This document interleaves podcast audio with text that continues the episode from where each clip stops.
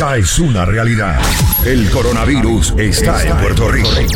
La gobernadora ha declarado una emergencia y hasta toque de queda por la situación. Por eso, todas las estaciones de radio de SBS y Mega TV unen esfuerzo, unen esfuerzo.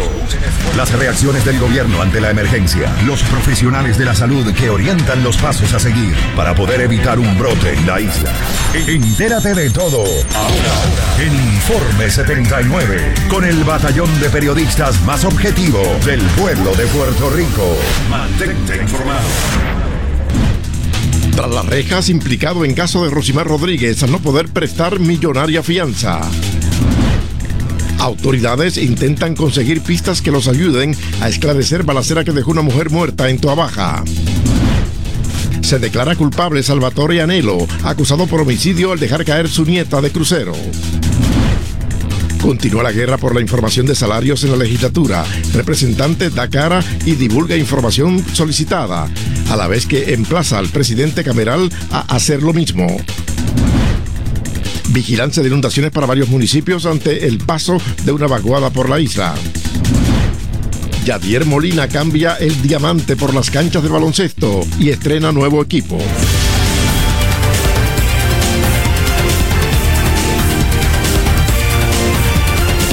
Esto es Informe 79, edición estelar. Saludos, soy Laisa Torres. Y yo, Ramón Enrique Torres, gracias por estar con nosotros aquí en Informe 79. Pasamos de inmediato a las informaciones. El Tribunal de Primera Instancia de Bayamón determinó hoy causa para arresto contra Jay O'Neill González Mercado, de 20 años, acusado por el secuestro y asesinato de Rosimar Rodríguez Gómez. Al implicado se le señaló una fianza millonaria, la cual no pudo prestar a esta hora. Nos conectamos con Dianeris Calderón, quien nos tiene más detalles. Dianeris. Gracias a los compañeros en el estudio. Casi un mes después del secuestro de la joven Rosimar Rodríguez Gómez, las autoridades arrestaron hoy al joven Jayonil González Mercado, de 20 años de edad, y aunque no ha sido confirmado por las autoridades, se cree que presuntamente el sujeto era novio de, la, eh, de una joven identificada como expareja de Rosimar Yoleni Soto. A González Mercado se le radicaron seis cargos, entre ellos cargos por asesinato en primer grado, también un cargo por brindarle información falsa a las autoridades, eh, violaciones, cargos por violaciones a tres artículos de la ley de armas también un cargo por secuestro y también se le impuso una fianza de 2 millones 140 mil dólares, la cual no pudo prestar y es por esto que fue trasladado a la cárcel de Bayamón. El teniente y director del, CIC, debo decir, de Bayamón, Ricardo Haddock, expresó que esta investigación continuará y que no descarta eh, erradicar más cargos a otros sospechosos. Escuchemos sus expresiones teléfono de Rosimar y Yoleni, ¿ya lo ocuparon? No, no, no, esto, este, no podemos abundar al respecto. Este, parte de la evidencia ha sido extensa, una evidencia que este, ha sido extensa la que hemos recopilado, pero no podemos abundar en ese detalle porque va a ser parte de la prueba fiscal. El joven al salir del tribunal de Bayamón salió cabizbajo y no ofreció ningún tipo de declaración sobre este asunto. Por su parte, su abogado, Manuel Morales Schmidt, dijo, salió un poco molesto del tribunal eh, por los seis cargos radicados y aseguró que su cliente ha estado colaborando con las autoridades desde el primer día de esta pesquisa. Escuchemos. Estas cosas, estas cosas que a veces la gente no coopera, porque la única persona que ha ayudado a esclarecer esto es él y mire, le erradicaron. O sea que mire lo que pasa. ¿De qué manera? Nada más hay que decir. ¿Está, está insatisfecho con el proceso? Parte del proceso, lo reconocemos y es parte del proceso. ¿Qué fue lo que sucedió? ¿Cuál fue el tránsito? Nada más. Nada más que decir. ¿Por qué, está, sale molesto? No tenemos nada más que decir. Va, directo. ¿Por qué sube temperamento? No sabemos nada, nada más que tengamos que aportar en este caso.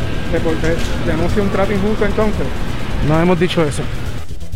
A González Mercado se le acusó de asesinato estatutario. Esto implica que pudo haber eh, conspiración. Por eso es que las autoridades no descartan que puedan haber otros sospechosos relacionados a este crimen. La pesquisa precisamente apunta a que este sujeto, en acuerdo con otras personas, engañaron a la joven Rosimar Rodríguez Gómez, precisamente engañándola a través de un mensaje de texto, la secuestran y entonces la llevan a un lugar solitario donde le, le, hacen un disparo y colocan su cuerpo en el municipio de Dorado. Ahora la vista preliminar está pautada para el próximo 29 de octubre. Es toda la información que tengo por el momento. Para Informe 79 les informaron Tony Puchols y Dianeris Calderón. Regreso con ustedes. Gracias, Dianeris, por ese informe. Y las autoridades están intentando esclarecer el asesinato de una mujer anoche ocurrido en la carretera 870 al lado de la termoeléctrica de la Autoridad de Energía Eléctrica en Palo Seco, Toa Baja. En este incidente, un hombre que acompañaba a la víctima en su vehículo resultó también herido de bala. La mujer, que aún no ha sido identificada, tenía unos 40 años y presentaba varios impactos de bala en el rostro. En la escena se levantaron varios casquillos calibre 45.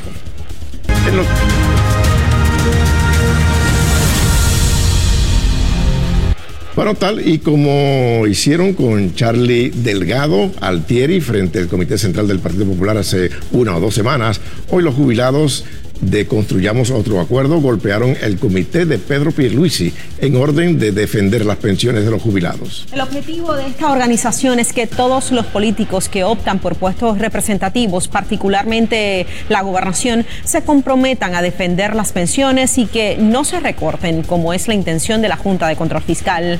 La mayoría de esos jubilados son maestros y policías. Carlos Weber tiene más detalles. ¿Y para qué necesitamos la firma de un compromiso? Porque nosotros sabemos que las palabras se las lleva el viento. La carta abierta a Pedro Pierluisi fue recibida por la hermana del candidato Caridad Pierluisi, quien además escuchó los reclamos de los mayormente maestros y maestras jubiladas. Eh, mi pensión, mi decisión, en la cual esperamos que todos los candidatos a la gobernación asuman ese compromiso. Así que nos faltan dos candidatos. Él era asesor de la Junta y eso trae algo positivo porque él conoce exactamente cómo se trabaja la Junta, ellos lo respetan. También el dirigente que representa a los policías jubilados fue contundente en su exigencia a Pedro Pierluisi. Y aquí no es cuestión de política, aquí es cuestión es la comida, la medicina de los pensionados. Y yo entiendo que el licenciado Pedro Pierluisi, que ha dicho que no va en contra de, de, de los recortes de pensiones, cumpla y se y que haga el compromiso con nosotros, con los pensionados. No estamos pidiendo más nada, pero esto tiene que ser antes de las elecciones, porque después de las elecciones nadie vota. Un poco antes, el grupo de jubilados había hecho expresiones públicas sobre la ley por un retiro digno, que ellos creen es la herramienta idónea, pero que duerme allí en el Capitolio. Los encamados y los mayores de 60 años comienzan a votar prácticamente el 24 de octubre. Eso quiere decir que para esa fecha nosotros, el Frente en Defensa de las Pensiones, necesitamos informarle a nuestros representados qué candidato hizo el compromiso, el cual nosotros le vamos a hacer saber. Ya ustedes más o menos ven cómo se mueve entonces el conglomerado que está alrededor del candidato Pedro Pierluisi. Sin embargo, hay que tomar en cuenta que Pedro Pierluisi fue asesor y abogado de la Junta. ¿Cómo eso incidirá en defender a los maestros? También en la conferencia de prensa que sostuvieron los jubilados en los exteriores del comité de Pierluisi, se expresaron en cuánta fe tienen en alguien que acaba de cambiar su abrigo de abogado y asesor de la Junta de Control Fiscal a candidato. Estas organizaciones representan a más de 167 mil pensionados y a más de 120 mil trabajadores activos que están frente a cada candidato la gobernación reclamando la firma de un compromiso para la aprobación del proyecto ley por un retiro digno. Con pensiones ya recortadas, la amenaza de sufrir más recortes, la pandemia y el encierro, ¿dónde está la salud mental de los que nos enseñaron a leer y ser lo que somos. Sí tengo montones de compañeros que le quitaron todo, todo, todo, todos los, los, bonos, todo. Y sí se han visto con mucha dificultad para los alimentos, para la transportación, para el pago de, de la hipoteca. A mí me dejarían unos 30 y pico por ciento de pensión, porque como ya me recortaron, eso significa que son 8.5 ciento adicionales. Carlos Weber, Informe 79. El portavoz de la minoría popular en la Cámara de Representantes, Rafael Tatito Hernández, reveló los salarios de su oficina legislativa y emplazó al presidente de la Cámara, Carlos Johnny Méndez, a que de igual forma divulgue la información solicitada de todo el cuerpo legislativo sin dilación y sin excusas. El legislador también exhortó al candidato a la gobernación por el PNP, Pedro Pierluisi, a que se exprese sobre si respalda la política pública de no transparencia de la Cámara y el Senado. Charlian Odet con, el informe.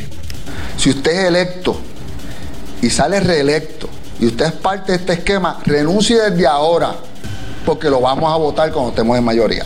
De esta forma, el portavoz del Partido Popular Democrático en la Cámara de Representantes, Rafael Tatito Hernández, cuestionó los salarios exorbitantes en contratos de algunos legisladores que se han denunciado en los pasados días, así como la oposición del Partido Nuevo Progresista para que se divulgue documentación de salarios empleados y contratistas en la Cámara y en el Senado. Es un emplazamiento al presidente y líder de la conferencia legislativa del PNP, Pedro Pierruisi ya es hora que él establezca y le informe al país, que todo el mundo quiere saber, si él respalda la política pública de no transparencia de Tomás Rivera Chat y Johnny Méndez. El representante popular publicó los gastos de su oficina en personal y nómina e hizo un llamado al presidente cameral Carlos Johnny Méndez a hacer lo propio a pesar de que este firmó una orden administrativa en el mes de septiembre para mantener en secreto los expedientes del personal de la Cámara. Ninguno promedio exceden los tres mil y pico de dólares. Los únicos dos salarios altos que tenemos el del administrador, que está en tres mil y pico, y el del asesor, que está en como en cuatro mil y pico. Johnny Méndez justificó la orden para no revelar los salarios del personal del cuerpo legislativo porque podría poner en riesgo su seguridad, opinión que comparte con el vicepresidente de la Cámara, José Pichi Torres Zamora. Hay una expectativa de empleados que han dicho, mira, es mi nombre, y no quiero que se, ventile mi información personal. Y no están escondiendo nada, es que cada persona trabaja con situaciones de diferente manera. Para el representante popular Ángel Matos, garantizar la seguridad del personal en este proceso es una tarea simple. Que usted contachar el seguro social y la dirección residencial de ese recurso le da toda la capa de protección. La expectativa de seguridad o de privacidad de un, una recepcionista, un consultor, un asesor, es un poco más baja, porque esto es un elemento político que es público de su faz. El legislador reconoció que la postura del Partido No Progresista sobre las pugnas judiciales para publicar la información de ambas cámaras podría generar mayor desconfianza, esto sumado a los casos de corrupción de varios legisladores PNPs. Sin embargo, dijo que el foro correcto para discutir el asunto es el tribunal. Vamos, ciertamente se arrestaron a dos compañeros en la Cámara que están pasando por un proceso, eso es cierto. Ciertamente parte de lo que se dice, lo que se dice es que sí, estaban pidiendo dinero a sus empleados, eso está ahí, eso es claro para el pueblo. Pero por eso tú no puedes decir que todos los representantes de la Cámara de Representantes y todos los ejecutivos del gobierno de Puerto Rico están haciendo lo mismo. Ese es el ejemplo más burdo de una delegación del Partido No Progresista que no cumple con su propia ley. El vicepresidente de la Cámara anticipó que esta controversia llegaría hasta el Tribunal Supremo, que podría tener ante sí la disyuntiva de darle más peso a la privacidad de quienes laboran en ambos cuerpos legislativos o al acceso a la información pública. Para Informe 79, Cristóbal Sánchez y Chirlian Odet. Y el candidato a la gobernación por el Partido Popular, Charlie Delgado, presentó su propuesta de salud donde promete aumentar los beneficios de la, telemedicina, entre otras propuestas. Fabiola Valentina amplía. El candidato a la gobernación por el Partido Popular Democrático, Charlie Delgado Alterio, ofreció en la tarde de hoy una conferencia de prensa en torno a su propuesta de salud, garantizando un acceso a la salud y logrando la equidad en torno a la situación actual de Puerto Rico. Principio básico, la salud es un derecho fundamental para todo ser humano, independientemente de sus ingresos, de su edad, de su condición social, origen o estado de salud.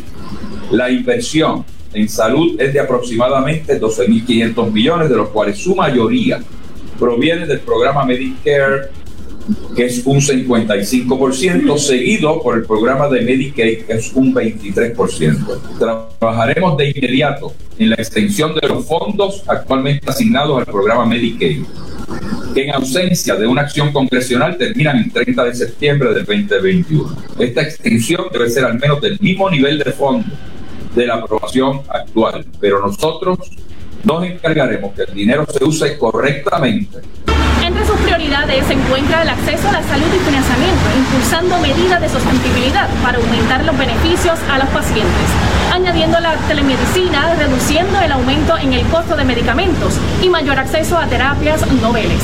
Incorporaremos la telemedicina para minimizar las lagunas de servicios médicos por la escasez y distanciamiento de especialistas en las distintas regiones de Puerto Rico o como resultado de circunstancias inesperadas, como ocurre ahora con la pandemia, desastres naturales, entre otros eventos. Además, el candidato a la gobernación por el Partido Popular Democrático propone aprobar una ley orgánica que le devuelva la autoridad para prevención de la salud, creando una nueva estructura moderna, reconociendo la realidad del 2021. Para Informe 79, Fabiola Valentín.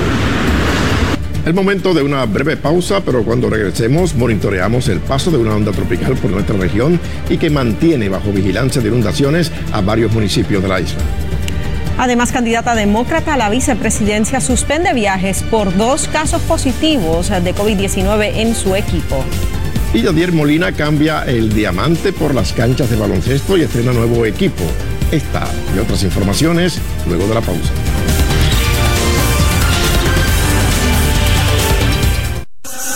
¿Sabías que Alexa, la bocina inteligente de Amazon, ahora habla español? Te escucho, te oigo, te siento. Simplemente dale el comando Alexa, speak Spanish. Pulsa la notificación que te he enviado a la app de Alexa de tu teléfono. Y, ya. Y ahí le podrías decir, Alexa, pon la Z Puerto Rico. Z93. Súper fácil. Alexa, ahora habla español. Dile, Alexa, speak Spanish.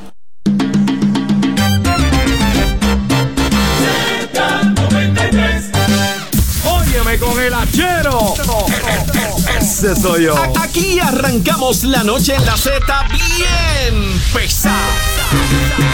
Déjame tu caballo para ponerle mi montura. Duro.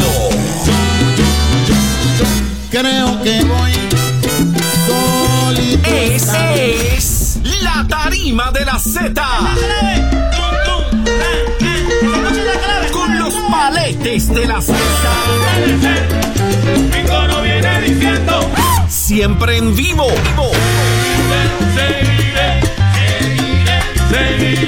Lunes, lunes a viernes, 7 de la noche por la Z.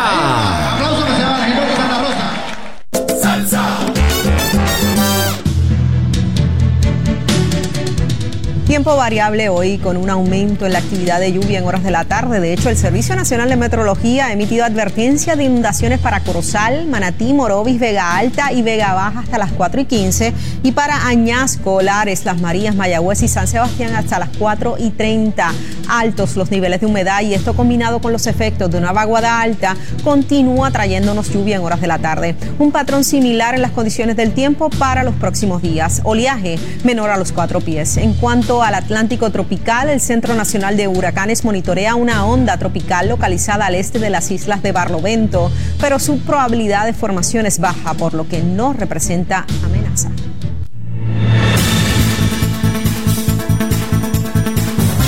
El primer ministro de Italia, Giuseppe Conte, presentó hoy las nuevas y estrictas medidas contra el coronavirus que prohíben los deportes no regulados. Añade que los bares y restaurantes deben cerrar a medianoche y a partir de las 9 solo se va a permitir el consumo de bebidas en mesas. También se prohibieron los deportes de contacto que no estuvieran organizados por una federación que pudiera vigilar el cumplimiento de las normas de distancia social. El gobierno buscó medidas adicionales luego que los casos nuevos crecieran a unos 5 mil contagios diarios durante la última semana.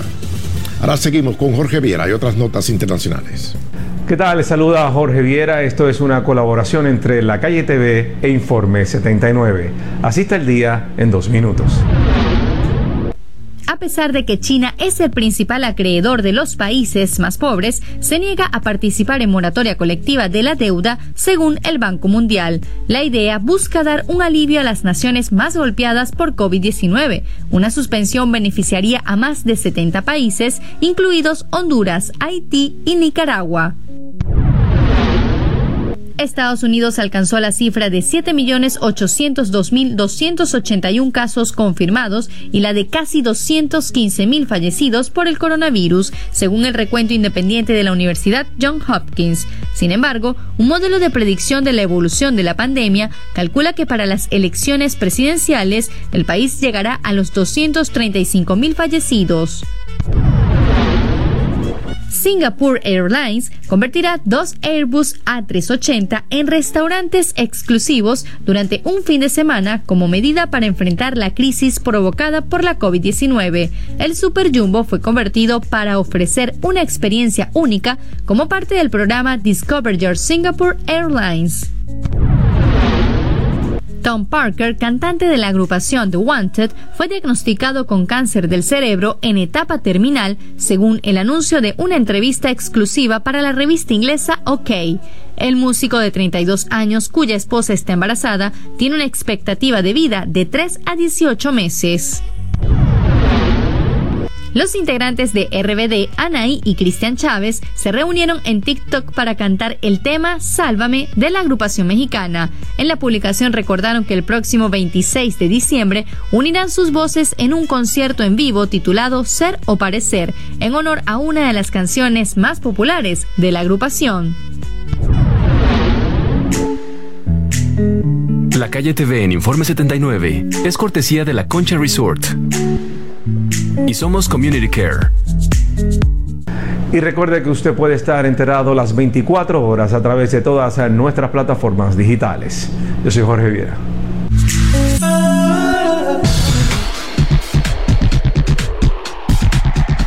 Sepa que una importante figura mundial del deporte ha arrojado positivo al coronavirus. Veamos más en el resumen deportivo que nos ha preparado José Mateo. Cristiano Ronaldo dio positivo al coronavirus, informó la Federación Portuguesa de Fútbol. La federación dijo que Ronaldo estaba bien y no tenía síntomas. No dijo cuándo dio positivo. Ronaldo jugó el domingo en el empate 0 a 0 ante Francia en la Liga de Naciones y también en el empate 0 a 0 ante España en un amistoso la semana pasada. Ronaldo está aislado y fue retirado del partido de la Liga de Naciones contra Suecia mañana miércoles. La federación dijo que el resultado de Ronaldo provocó otra ronda de pruebas para el resto del equipo de Portugal. Dijo que todos los demás miembros del equipo dieron negativo. Estaba previsto para que el equipo entrenara con normalidad el martes, antes del partido contra Suecia en Lisboa. Portugal y Francia lideran el grupo 3 con 7 puntos cada uno después de tres partidos. El dominicano Manuel Margot conectó un cuadrangular de tres carreras, un bateador después de un crucial error de Houston. Posteriormente, realizó una espectacular atrapada en el jardín derecho y los Rays de Tampa Bay vencieron el lunes cuatro carreras por dos a los Astros de Houston para tomar una ventaja de 2 a 0 en la serie de campeonato de la Liga Americana. Margot pegó el jonrón al enfrentar a Lance McCullers Jr. con dos outs en el primer inning. Un inning después atrapó un profundo foul de George Springer al jardín derecho mientras trataba de cubrirse el rostro de los rayos del sol y se quedó con la pelota al caer al otro lado de la barandilla y caer sobre un pasillo cerca de las tribunas del Petco Park.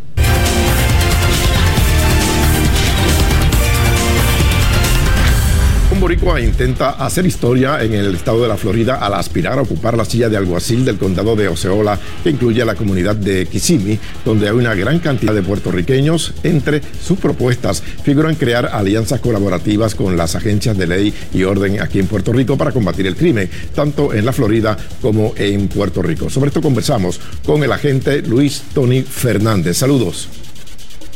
Saludos, ¿cómo estamos? Buenas tardes. Bueno, eh, le pregunto inicialmente, ¿qué lo ha llevado a aspirar a, esa posición de, sheriff? Pues fíjate, he trabajado, trabajé en la Policía de Puerto Rico, trabajé en, la oficina del sheriff de Osceola County y he visto la necesidad que hay de tener un líder que conozca la cultura eh, tanto de los boricuas Yo nací, me crié en Aguadilla, Puerto Rico, trabajé en la Policía de Puerto Rico en los 90 y hay tantos boricuas en el estado, en el condado de Osceola, que he sentido la necesidad de ser yo el que pueda eh, cruzar esos lazos de las culturas y demostrarle a la ciudadanía anglosajona que los puertorriqueños estamos igual o más capacitados para llevar esa función. ¿Cuáles son los objetivos inmediatos de resultar triunfante eh, como alguacil? Mi objetivo es reclutar más policías. Tenemos una necesidad premiante de tener más policías en el condado de Osceola y el objetivo siguiente va a ser eh, dar cursos de de diversidad, de eh, hacerle entender a la raza anglosajona la cultura hispana, cómo nosotros nos desarrollamos y que es muy distinta para así evitar confusiones en cuanto a cómo que es un delito y que no es un delito, sino lo que es cultural, para así poder trabajar juntos eh, con toda la ciudadanía y traer un a mejor.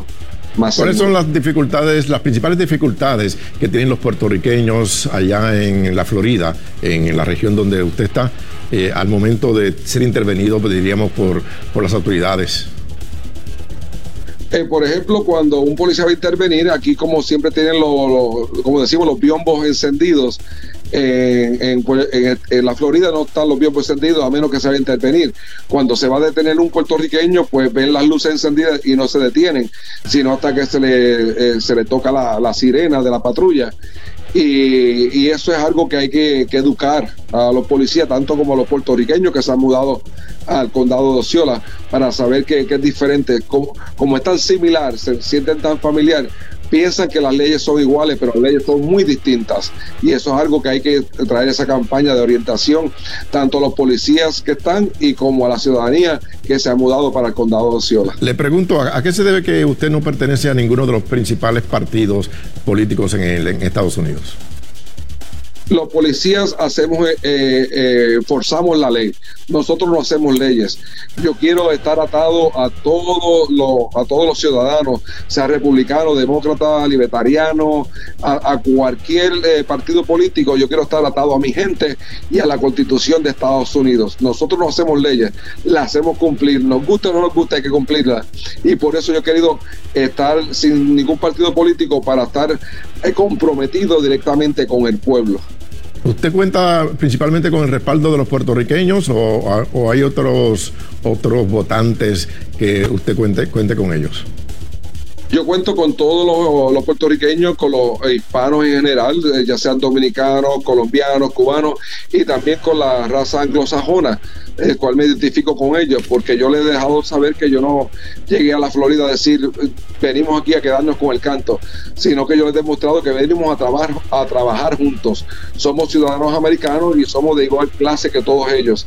Y cuento con el respaldo de todos los que me conocen y por eso me estoy dando a conocer al que no me conoce, para que sepan que la alternativa, eh, la mejor decisión, el mejor candidato es Luis Tony Fernández para servirle ¿Usted a piensa crear alianzas colaborativas con agencias estatales del, y del orden público aquí en Puerto Rico, entre ambos eh, estados? Definitivamente tenemos que crear una alianza para estar en comunicación, porque tanto cuando los puertorriqueños se mudan a la Florida Central y de la Florida Central regresan a Puerto Rico, tenemos que tener una comunicación directa para poder ayudar tanto como víctimas, a, igualmente a apresar a los fugitivos porque tienden a esconderse de un lado para otro y a crear esa alianza, pues podemos tener un control más sobre específicamente los puertorriqueños. Claro que sí, ese es mi interés, por eso estoy aquí en Puerto Rico para eh, eh, reunirme con diferentes agencias para establecer desde ya un programa para tener la comunicación directa y que no se pierda ningún detalle. Bueno, muchas gracias por estar con nosotros, Luis Tony Fernández. Gracias. Gracias. Muy amable. Buenas noches. Bueno, solo 20 días de las elecciones generales, una encuesta sobre los candidatos a la alcaldía de San Juan divulgada hoy por un rotativo local mantiene al aspirante Miguel Romero en un primer lugar con un 38%, mientras Manuel Natal, aspirante por el movimiento Victoria Ciudadana con 18%, Rosana López por el Partido Popular Democrático con 17%, Adrián González del Partido Independentista con 2%, Nelson Rosario del Proyecto Dignidad con un 1% y un 24% de los encuestados dice estar indeciso. Sobre estos resultados conversamos de inmediato con la candidata del Partido Popular Democrático, Rosana López. Saludos, López. Saludos a todos ustedes. Bueno, una reacción inicial a esta encuesta publicada hoy por un rotativo del país. Bueno, en primer lugar, los números están en la calle. Yo estoy constantemente en, la calle, eh, caminando en las comunidades, lo que he sentido y lo que seguimos sintiendo en la comunidad. Y los números de nosotros también nos indican que estamos este, eh, ganando en esta contienda. Eh, así que para mí es sumamente importante no solamente eh, mantenerme en contacto con los ciudadanos sanjuaneros y sanjuaneras, sino también mantener esa comunicación que, se ha perdido eh, para hacer cada una de las 14 propuestas que ya hemos este, identificado con los mismos ciudadanos en cada una de las comunidades de manera que podamos seguir trabajando juntos en, cada uno de los temas apremiantes, como son las carreteras, el ornato, la limpieza, la seguridad, uh, la estructura accesible y disponible para los ciudadanos eh, así como el empleo y otras áreas que son determinantes y que se han visto afectadas mm. durante todos estos meses. López, le pregunto, eh, aunque ha dicho que sus números obviamente dicen lo contrario, pero si nos dejamos llevar por esta encuesta, hay un margen bastante amplio, lo que vendría siendo la candidatura de Miguel Romero versus la candidatura de Rosana López, y entre medio estamos hablando de Manuel Natal. ¿Usted cree que eh, la administración de, en este caso popular, de la alcaldía de San Juan por parte de Carmen Yulín Cruz, le ha dado votos a su intención de convertirse en la nueva alcaldesa? Bueno, el, el, compañero Romero tiene que contestar muchas preguntas con respecto a todas las interrogantes de aparentemente haber comprado este medio eh, para hacer una encuesta. la, ya tú sabes que anteriormente otra encuesta fue hecha por el Nuevo Día. Los números eh, no están claros en la encuesta que sale hoy, pero ciertamente lo que te tengo que decir es que en la calle lo que yo he sentido es que al yo ser una persona que tengo 25 años de experiencia en el servicio público, manejando fondos federales y fondos estatales, y haber eh, logrado reestructurar ¿verdad? agencias eh, poniéndose disponible al pueblo de Puerto Rico de una forma efectiva, con una administración probada y con el trabajo que ha hecho, que ha hecho la legislatura, pues entonces tú lo comparas con una persona como Romero, que tiene muchas interrogantes a través de su hoja de servicio, empezando por una ley 7, y por otro lado el, eh, compañero Natal, que no tiene ningún tipo de experiencia en el manejo de una estructura gubernamental eh, que, como hemos visto anteriormente, uno tiene una experiencia vasta en, lo que está haciendo. Así que de lo que se trata esta contienda, esta contienda es de contrastes. Eh, López le pregunto, eh, Manuel Natal hizo público parte de su plan de trabajo de convertirse en alcalde y se enfocó mucho en las áreas comunes, en el deporte específicamente, ampliando las rutas para los ciclistas eh, en el casco de San Juan y en otras áreas cercanas. En el caso de usted le pregunto, facilidades o parques que en un pasado estuvieron abiertos para el disfrute y el, del público y también para ejercitarse como el Parque Central, ¿cuáles son sus planes con esto? Bueno, como te dije anteriormente, ya es la número 14 conferencia de prensa que hemos dado, la única de las candidatas que ha ofrecido detalles específicos de qué va a ser en cada una de las áreas de San Juan. En el caso de los parques, ya habíamos indicado hace varias semanas atrás que estaríamos abriéndolos completamente una vez que podamos mantenerlos, eh, ¿verdad? Como se supone que se deban mantener con respecto a la basura, con respecto al yerbo, pero también eh, con la iniciativa de atraer también formas de poder vender eh, tipo delivery o tipo food truck que ayude a, también a seguir manteniendo la economía, dándole unos incentivos a los pequeños comerciantes eh, como traje anteriormente, le apoyo a los pequeños comerciantes, a los medianos comerciantes en todo lo que tiene que ver con el protocolo del COVID, porque es algo que tenemos que seguir lidiando con ellos. Y de igual forma dimos a reducir la propuesta también muy específica en la parte de los deportes y la recreación en San Juan, en cada una de las áreas de San Juan, para cada una de las poblaciones, que vamos a estar haciendo en cada una de las poblaciones, incluyendo las personas con diversidad funcional, y qué vamos a estar haciendo con respecto a los planes de desarrollar el Parque Central, incluyendo una parte de hospedería, así como un voleibol don en el área del, del Irán Bison. Así que es bien importante que puedan ver rosanapr2020.com, ahí puedan ver las 14 propuestas específicas en cada una de las áreas, eh, de manera que puedan evaluar quién ha estado trabajando por un año con las comunidades y que le pueda ofrecer más especificidad y por lo tanto venir a trabajar de inmediato en una alcaldía.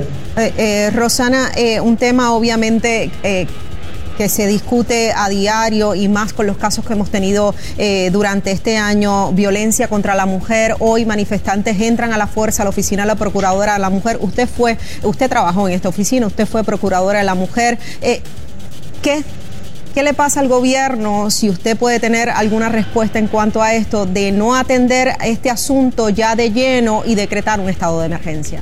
Bueno, yo fui de las primeras personas legisladoras como senadora que le solicité, eh, le exigí a la gobernadora de Puerto Rico que estableciera un estado de emergencia. De hecho, se hizo pero la procuradora de la mujer no ha hecho ciertamente lo que tiene que hacer. Tú sabes que yo fui procuradora por 11 años y cuando tuve que demandar a mi propio partido lo hice. Ella tiene unos poderes, y lo vengo diciendo hace muchas semanas atrás, donde ella puede convocar a todas las agencias, puede exigirle a todas las agencias lo que tiene que hacer. Ningún procurador se debe a ningún gobernante y es uno de los problemas que hemos tenido con esta procuradora porque no ha hecho ciertamente su trabajo. De hecho, eh, una de las cosas que se le puede erradicar es por incumplimiento de su deber ya que no ha hecho sus funciones y esto a su vez ha traído que las agencias de gobierno hoy sigan haciendo lo que quieren hacer con la inexperiencia que tienen y sobre todo pudiendo lidiar con la situación de la violencia.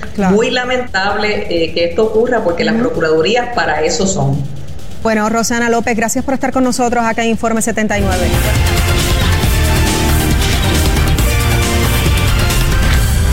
Natalia, una joven que estudió periodismo en la Universidad del Sagrado Corazón y que nació con una sola pierna, se ha querido desempeñar como reportera de televisión.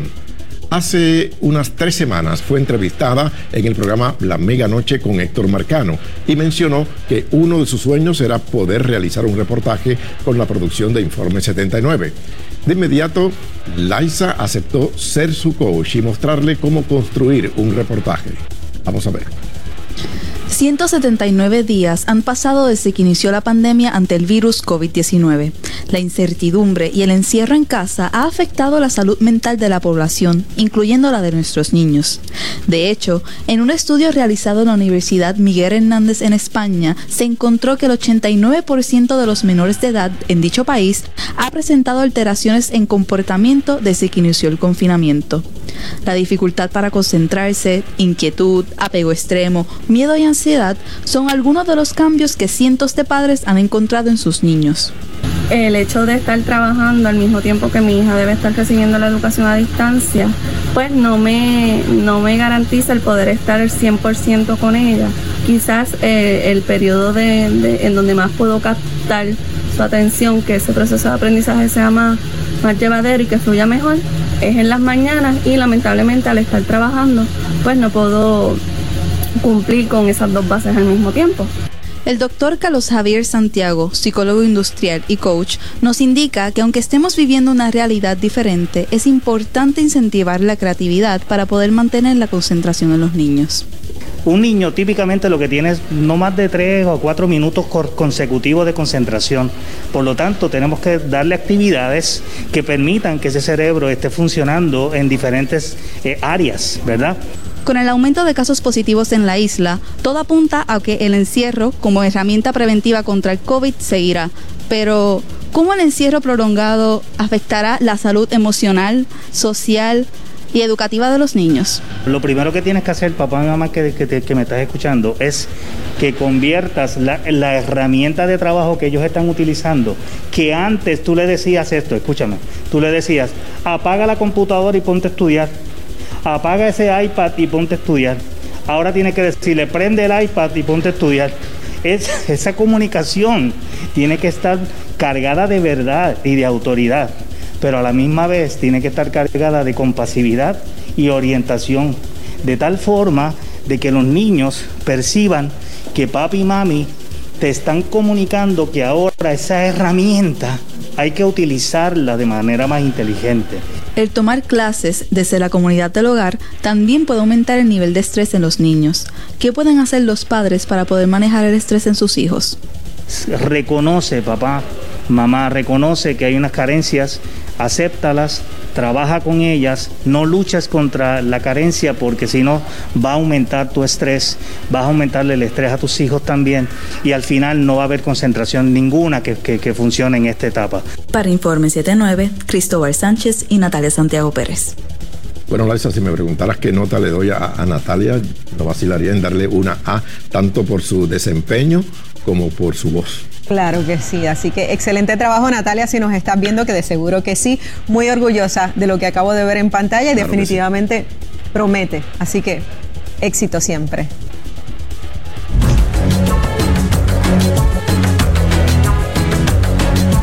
Imágenes de los años 90 en el nuevo sencillo de los venezolanos Mau y Ricky. Para decirnos de qué se trata, pasamos de inmediato con Manuel Márquez en Tendencia 79, Mau y Ricky, que me encantan. Oye, Laisa, saludos para ti, saludos, para nuestros amigos televidentes. Y antes de hablar sobre Mau y Ricky, tenemos que hablar sobre la cantante Melina León, quien arrojó positivo a una prueba de COVID-19. Luego de hacerse dos pruebas, en una tercera prueba arrojó positivo. La cantante anunció en sus redes sociales que está tomando todas las medidas y que ya esta situación es muy seria, así que por favor hacer lo debido para prevenir todo esto. Esto sucedió en una competencia de talentos que se encontraba Melina. Amigos, y en otras notas, una divertida sesión fotográfica es la característica principal de la de Grosera, el nuevo sencillo del dúo venezolano Mau y Ricky que estrenó hace unas horas.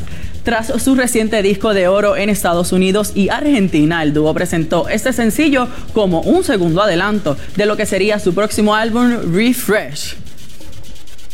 Y de otro lado, el Museo de las Américas se prepara para su primera exposición de manera virtual tras el cierre temporal de sus instalaciones debido a la pandemia del COVID-19. Intervenidas 20 artistas contemporáneas. Contará con una veintena de artistas que expresan sus realidades por medio de sus obras y será un evento de recaudaciones para este museo. Así que todos apoyar el Museo de las Américas, amigos, y el grupo musical de Las Cejas de Frida está de estreno con su nuevo sencillo Ya No más temprano nosotros conversamos con ellas y esto fue lo que nos dijeron. ¿Cómo aguanto? ¿Cómo puedo dormir con él? Palabras son balazos a mi ser. Un mensaje de empoderamiento en las relaciones de pareja es el tema principal del más reciente sencillo de Las Cejas de Frida, grupo musical compuesto por Jenny, Ika y Nicole. Es un tema de empoderamiento y es un tema a la vez que habla sobre eh, la relación de violencia, de maltrato, lo que es la violencia doméstica. Y buscamos reflejar en el video pues esa situación donde una chica está en una relación de maltrato y cómo ella, ¿verdad? En su lucha interna y con la misma sociedad, eh, busca la fuerza y encuentra ¿verdad? apoyo eh, en otra persona, en otra mujer eh, y logra salir de ahí. Y a pesar de tener espacios limitados para la grabación del video musical que trabajaron en Puerto Rico, según las chicas, fue una buena experiencia. Pero la experiencia estuvo brutal, eh, porque a pesar de que fuimos un grupo bien pequeño, eh, fue un grupo bien comprometido y la pasamos brutal, genial, y logramos el cometido que era poder um, que esa canción con el video en conjunto perdiera más duro y tuviese un impacto. Sobre la particularidad de su nombre, las cantantes buscaron un elemento característico de las tres y distintivo de la artista mexicana Frida Kahlo. Pues decidimos, nos identificamos con ella porque ella hacía autorretratos donde pintaba ¿verdad? sus emociones eh, y buscaba lo que era su identidad y nosotras también hacemos eso con la música y pues por eso nos identificamos con ella y decidimos ponernos las Voy recobrando mi camino, mi fuerza, mi ganas de seguir la frente. Con la fuerza que he ganado, ya me diste demasiado. Te pregunté si eran puertorriqueñas, son de aquí. Son unas chicas puertorriqueñas Muy que bien. ya han, han tenido varias producciones musicales y ahora tienen esta. Ya no, es un tema bien bueno que trabaja lo que son los temas de violencia doméstica en las relaciones de pareja. Se escucha súper bien, así que ese grupo definitivamente hay que Va a seguir dando de qué hablar, Claro sí. definitivamente, Laisa. Nosotros, como siempre, les recordamos que no deje de sintonizar a Mega TV, el canal con mayor programación local a las 4 y 55, Papeleta Rosa, a las 5 y 55, La Comay, a las 7, Mega Noche con Héctor Marcano y a las 8, La Noche es Nuestra, porque en Mega TV nadie nos detiene hasta aquí Tendencia 79.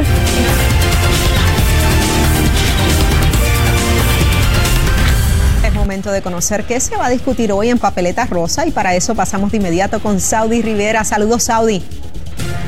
Gracias, Laisa. Ya estamos casi listos a solo minutos de papeleta rosa. ¿Para dónde nos vamos? Mira, chica Magda haciendo de la suya. Mire, Rincón, Mayagüez. ¿Será que el alcalde de Mayagüez contesta? Hmm, se van a sorprender. ¿Qué? ¿Cuán fácil ha sido? Te vas a sorprender de verdad, Laisa. Eso lo verán ya mismito en papeleta rosa porque estamos más que listos. Así que gracias. Gracias, Saudi. Amigos, la Administración del Seguro Social anunció hoy que la cantidad de los beneficios del Seguro Social y de seguridad de ingreso suplementario va a aumentar a 1.3% en el año 2021. Este aumento es debido al ajuste por costo de vida y va a entrar en vigor en enero del 2021 para más de 64 millones de beneficiarios. Algunos de los otros cambios que entran en vigor en enero de cada año están basados en el aumento de los salarios promedios. La mayoría de las personas que reciben beneficios del Seguro Social podrán ver el aviso por internet por medio de sus cuentas de My Social Security. Las personas pueden crear o acceder su cuenta de My Social Security por internet en www.socialsecurity.gov slash my account. Bueno, y el secretario del Departamento de Agricultura, Carlos Flores, y el presidente de la Cooperativa de Porcicultores de Puerto Rico, Ángel Rodríguez, lanzaron hoy la campaña Apoya lo nuestro, consume lo que Puerto Rico produce. Esto con el propósito de lograr que los consumidores puertorriqueños puedan reconocer todas las lechoneras que confeccionan cerdo 100 del país. El secretario de Agricultura sostuvo que la certificación significa para el consumidor la seguridad de que lo que está consumiendo sea carne de la más alta calidad que viene de las granjas de producción puertorriqueña. El consumidor solo tendrá que buscar la imagen lechonera certificada ubicada tanto en el exterior como en el interior de los establecimientos. Amigos, hasta aquí Informe 79. Continúen ahora en sintonía de nuestra programación.